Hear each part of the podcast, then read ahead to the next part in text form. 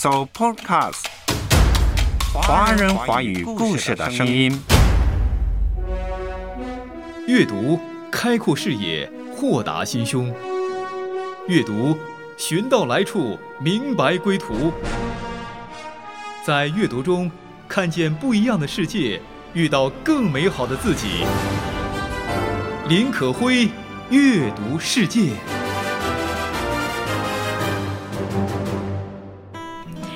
阅读当中看到不一样的世界，遇到更好的自己。今天可会邀请到了一位嘉宾，清风老师。大家好，我是周清风，周瑜的周，两袖清风的清风。感觉到古典又优雅，似乎这个名字是从唐诗宋词里飘出来的。清风老师啊，我日常呢常常看到您在早会当中呢跟大家分享到一些中国的传统文学，或者是外国的一些文学呀、经典书籍呀，以及用这些经典的文学或者是作品呢跟神学对话。所以我常常会觉得，您不仅有传统中国文化的这个呃底蕴呐，更有深厚的神学底蕴。哦，那这个呃不敢当了啊！刚才你说到这个清风有没有那个诗词在背后呢？是。今天我来这个阅读世界，我倒是想到两句诗啊，就是“清风不识字，何故乱翻书”。清朝的一句诗。呃，我就是呃在年少的时候就是爱乱翻书而已。哦，原来是这个意思。那个时候我读的书啊很多。我都是不懂的，老师啊，您太谦虚了啊！清风不识字，何故乱翻书？这是清风老师给我的另一个感觉。他不仅儒雅，而且非常的谦卑。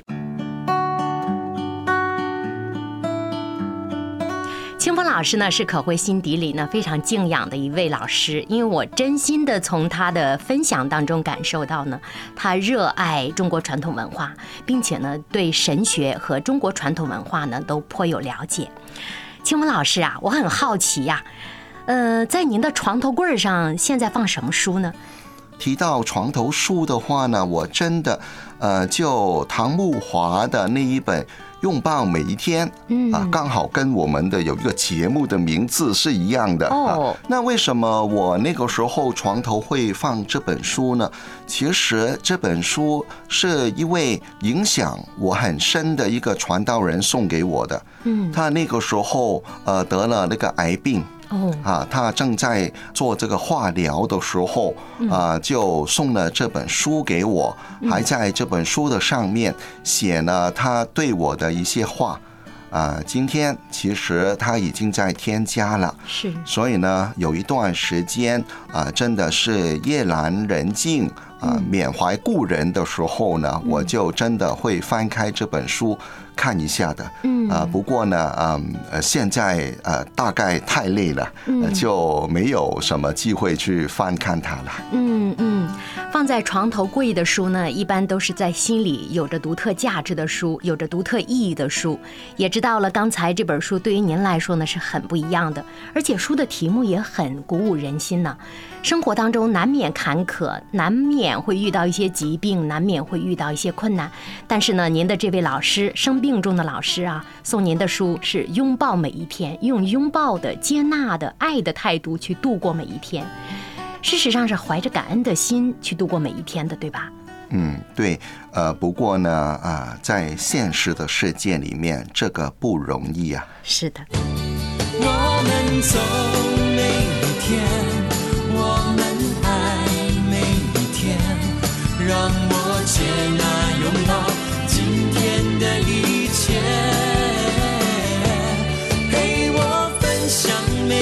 天，陪我创造每一天，陪我走永不停留，让我们来手牵手，一同渴望拥抱每一天。欢迎收听《阅读世界》。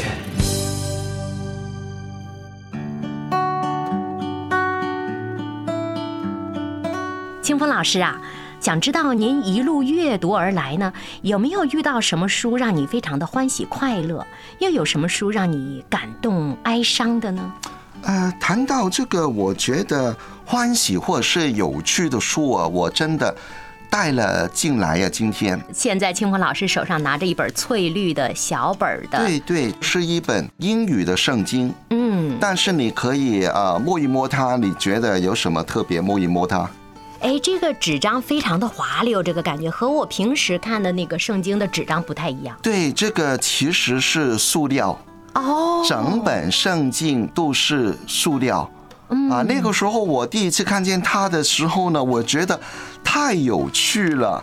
那么这本圣经呢，我可以拿到沙滩上面看，可以拿到船上面看，是啊，下雨的时候我也可以拿来看。是所以呢，我看见它的时候，马上就买下它了。啊啊，不过到了今天，我倒是觉得，呃，这个有另外的一个意思，嗯，就是怎么说呢？就是在我们的人生当中，不论我们是遇见大雨，哎或者是什么风浪，嗯，神的话语。都可以陪着我们度过一切的大雨，一切的风浪。嗯，那么这本塑料的圣经呢，就很具体的体现了这一个概念了。哎呀，太好了，我我真的觉得这段话太打动我了。还有那个猜不到的，你可以看看什么地方做的。哦，我看到了，是我们中国制造的。对对对，这本制作非常精致的圣经呢，更让我觉得非常自豪。不会是要送给我吧？诶，你猜对了，真的吗？这个是为什么我别的书不带进来，这个带进来，我希望它会带给你很多乐趣吧。哎呀，这样的节目可以多做几集。那清风老师，上一本让您哭的书、感动的书有吗？嗯，说到是感动呢，呃，不如说是一个我印象比较深，呃，对我也有一点影响的书，就是詹姆士·杭特他所写的一本书，呃，叫做《仆人修道院的领导启示录》。嗯，詹姆士·杭特的《仆人对修道院的领导启示录》。嗯，对，没看过。呃呃呃，应该不会看过呢，因为呃不算是一个非常流行的书。嗯不过呢，因为我本身呃以前在大学练的本科呃是管理，后来当我回归信仰的时候呢，我常常在想，呃，现代的管理的思想跟我们的信仰。呃，有什么可以交接的地方呢？呃，后来有一天我看见这本书，这本书的内容呢，就是说，呃，一个管理的高层的人士啊，有一次他在一个修道院里面，呃，遇到一个修士。这个修士呢，跟他的对谈当中，教会了他从信仰出发的一些领导管理的方法啊。其实啊，他的结论呢，就是这才是最好的方法。所以呢，我作为一个有管理的背景的人啊的一个信徒呢，这本书啊是挺感动我的。那个时候看见的时候，嗯，原来最好的领导办法是来源于上帝所给予我们的智慧，所以就打动你了，是吗？对，这个也是另外一个例子，告诉我我们的信仰了。并不是单单在教会之内，其实在这个俗世里面呢，啊，我们的信仰也可以在各种不同的范畴里面带领我们的路的。牵我手，陪我走这人生的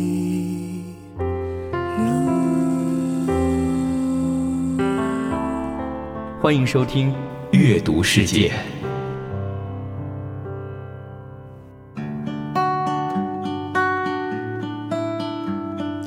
清风老师啊，您最喜欢的题材是什么呢？呃，这个说起来就有点惭愧呢啊，因为曾经有一个人说过这样的一句话，他说呢，武侠小说能畅销是文坛的呃耻辱。耻辱，耻辱这谁说的？啊，这个是一个很有名的呃作家，叫做白宇。白宇啊，一白位作家，写的，对，嗯讲这一句话，就因为我年少的时候最喜欢的就是看这个武侠小说，它有两高，嗯啊，第一，它里面的主角呢都有一个很高大的理想嗯啊，因为就是说，呃，为国为民，嗯。侠之大者嘛，对，侠之大者，为国为民，金庸，对，嗯。啊，这个是第一，他们都有这个高大的理想。嗯。第二，当然就是他们都有高强的武功了呀，啊，所以呢，呃，在年少的时候，我觉得啊，太好了，有那个高大的理想，也有这个告强的能力，所以那个时候就深深的给他吸引了。刚才你提到金庸。对那个时候啊、一开始最喜欢看的就是金庸的小说。嗯后来呢，两年的时间之内，我已经把金庸全部的小说都看完了哎呀，啊。所以那个时候，哎，怎么办呢？看完呢，没有书可看的感觉。对，所以后来呢，我就呃，连那些很早的那些武侠小说的作家，好像是什么，呃，王都庐啦，嗯。啊、这个白羽呢，嗯。呃，平江不笑生呢，啊啊，那个《还珠楼主》呢，嗯。啊，他们全部的书都拿来看啊。对于我来讲呢，我觉得我自己今天的写作里面那些文字的风格，有一点点受了禁用的影响的。哎，这个呢，我可以做一个证明，因为呢，我常常会看到清风老师的一小段一小段的文字分享，常常在我们的会刊上出现，对吧？那记得有一次我看到您在写一段文字当中写到了《红楼梦》的主角，后来呢，还在一段文字当中看到了比较文言的色彩的表达，所以我感觉呢，哎。对上了啊，跟金庸武侠的语言风格颇有些相似。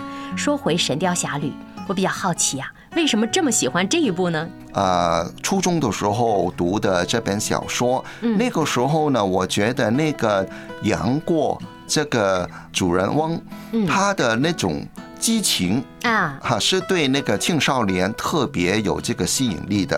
啊，嗯过境呢就好像太过稳正统重了，对对。郭靖就是那个侠之大者、为国为民的人，那杨过呢就有点小坏，帅帅的、酷酷的。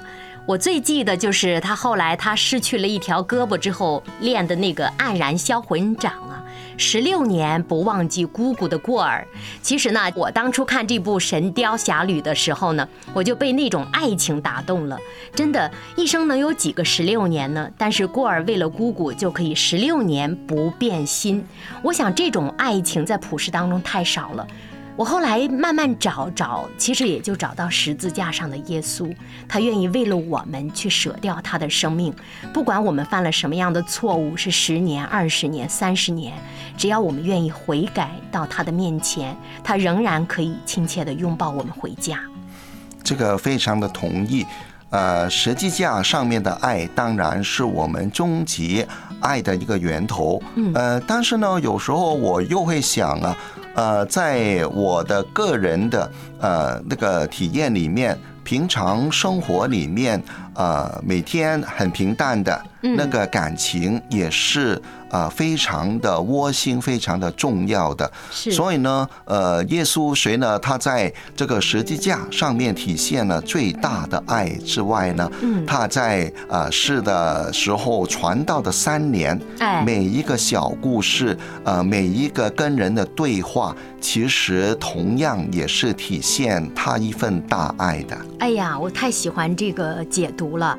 是耶稣的爱，是耶稣的爱，带着希望有平安，就是耶稣的爱，是耶稣的爱，是耶稣的爱，带着希望有平安，就是耶稣的爱。在这个迷茫世界人海中，许多人带着伤痛在角落，破碎的心和生命需要耶稣。我的双手能够做什么？别忘记这个世界需要我主死一颗心，一双手让我的爱像耶稣。我们读福音书的时候会看到耶稣特别贴地，他跟门徒们一起吃饭，啊，跟门徒们一起行走，一起讲话、聊天、谈道，啊，跟门徒们一起去探访一些贫苦的人等等，非常接地气的。所以，爱有好多种形式。在细水长流的日常生活当中，不离不弃的爱陪伴，那是一种爱；在十字架上为我们牺牲了自己的生命，那是一种大爱。等等，不管怎么样，只要有这份爱在，我们都有勇气的说：“我敢于去拥抱每一天。”嗯，对。都是耶稣的爱，都是耶稣的爱。欢迎收听《阅读世界》。There is peace in the love of Jesus.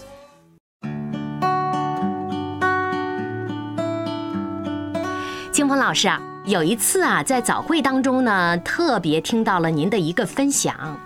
您当时呢是以武侠小说的概念来形容圣经人物的，而且当时呢，我听到了一些颇深邃的神学思想，跟这个武侠小说是可以扣得上的。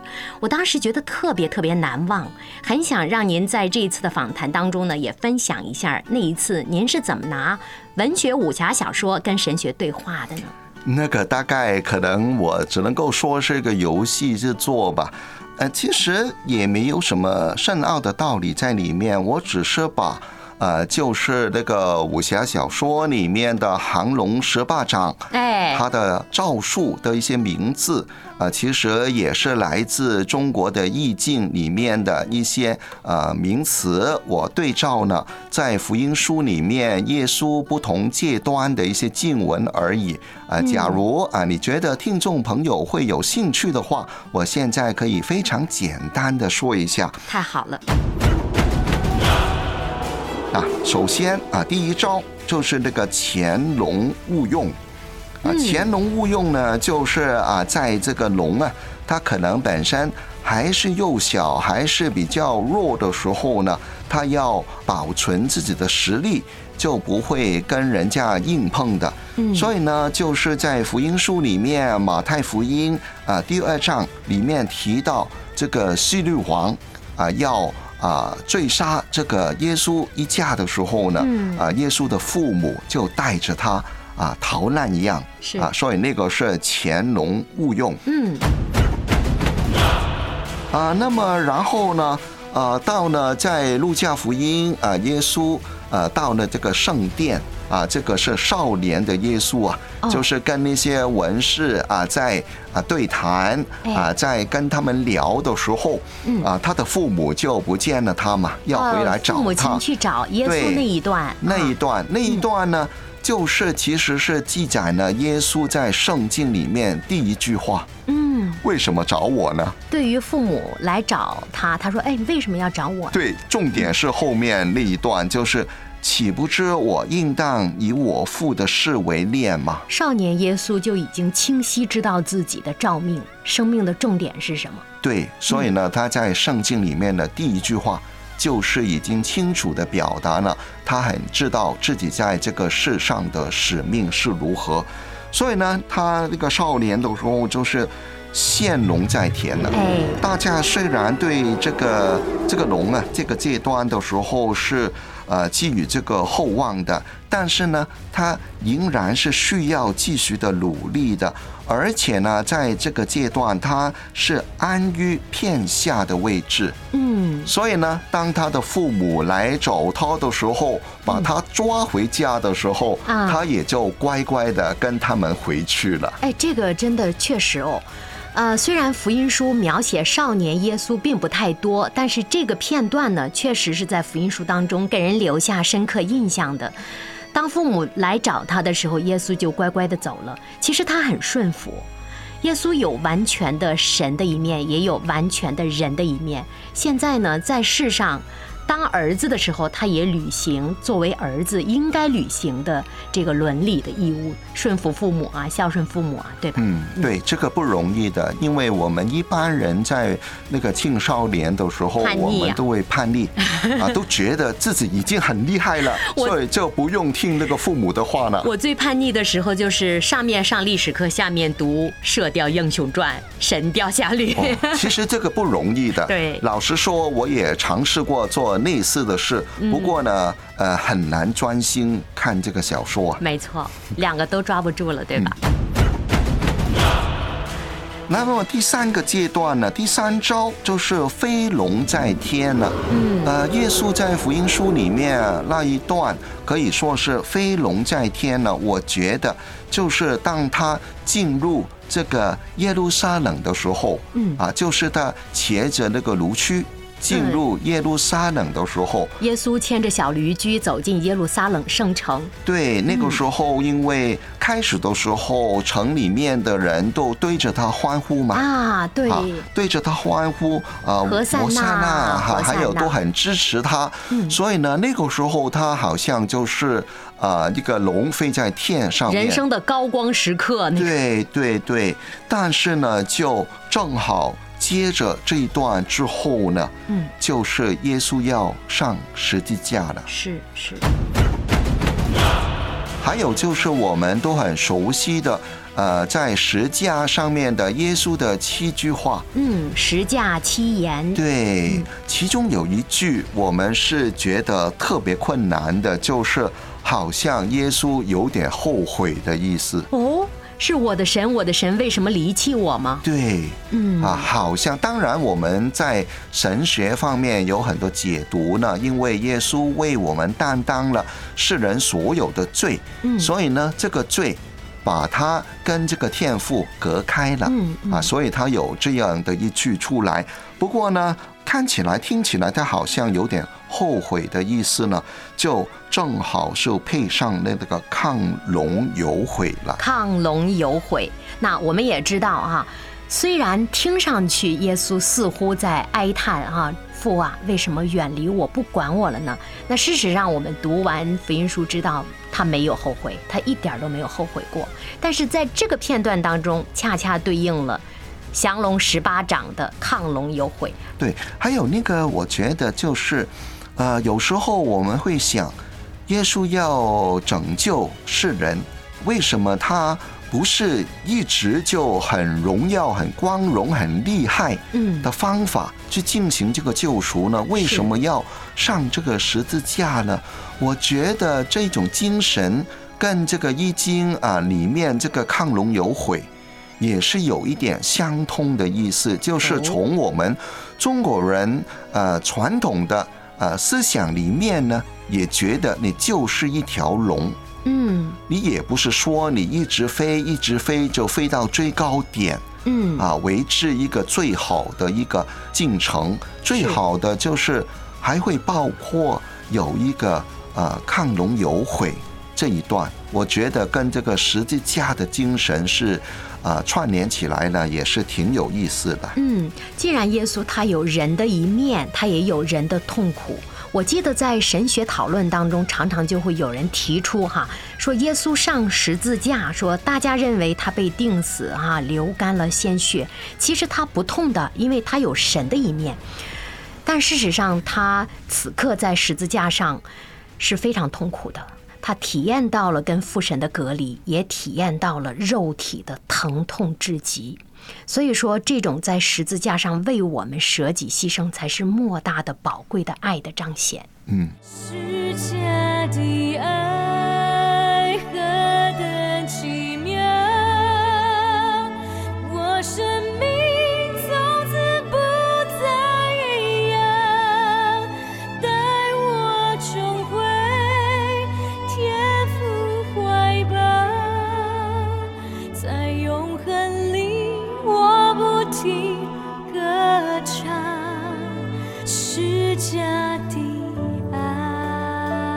欢迎收听阅读世界。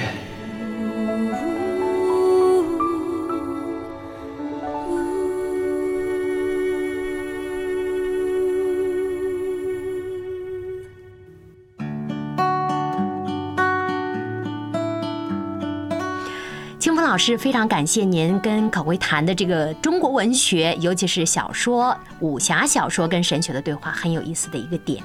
时间关系，可能有些话题不能展开了，但是呢，我还是想请问您呐，那您接下来会读什么书呢？有什么读书的计划吗？哇，现在我我存在家里，存在那个电脑里面，呃，应该读还没有读的书，呃，可以说是超过一千本的。哇，不过呢，你要我计划如何去读他们的话呢，我真的没有办法去计划。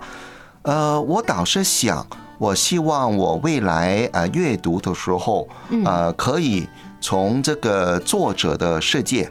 嗯跟我这个读者的世界嗯中间可以有一个平衡对等的关系。嗯呃，为什么这样说呢？因为我觉得我自己在年少的时候，我进入作者的世界，我有时候是过分的谦卑哦，啊，我觉得哎，他们说什么都是对的。什么哈。啊，缺乏了一种批判的精神在里面。但是呢，在成年之后，很多时候现在阅读都是因为要找一些资料嘛，嗯。啊，有我的目的 来翻开这些书的，是。那就是过分的以我这个读者的世界为中心了。我倒是希望，假如你问我未来阅读的计划，我是希望那个计划是一种好的态度，嗯。就是啊，在这个作者跟读者中间有一个呃平衡对等的一种关系。那我把清风老师的话呢化简一下，大概您的意思是说呢，啊，我们阅读的时候记住了“尽信书不如无书”，有一种批判的态度去看呢，或许我们能读到更多的东西。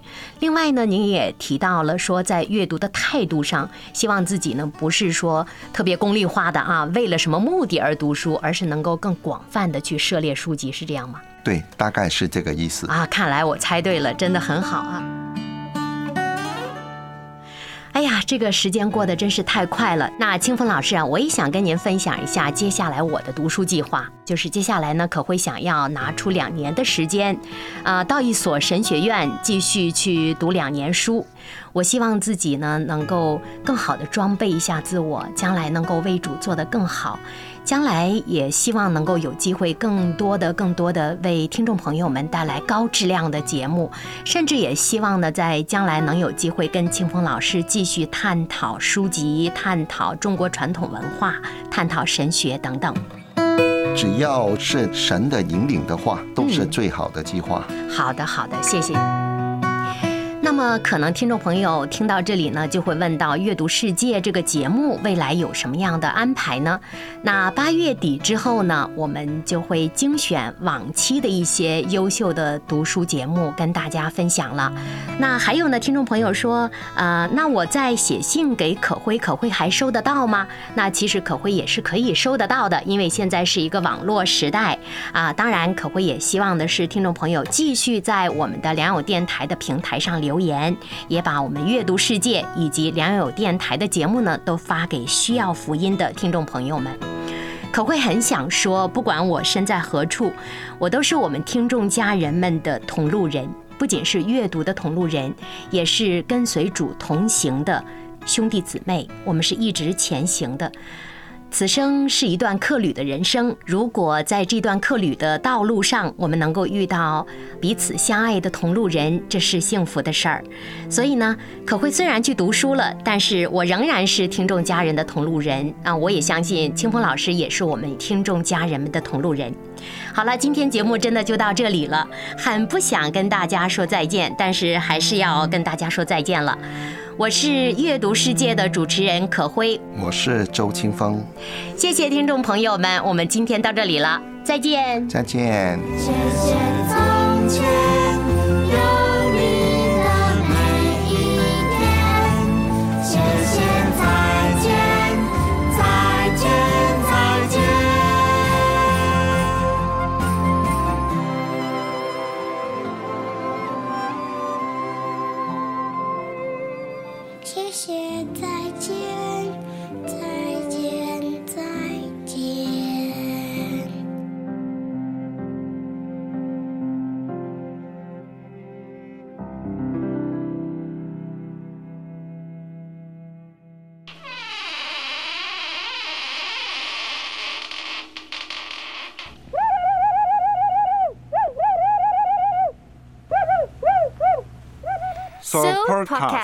华人华语故事的声音。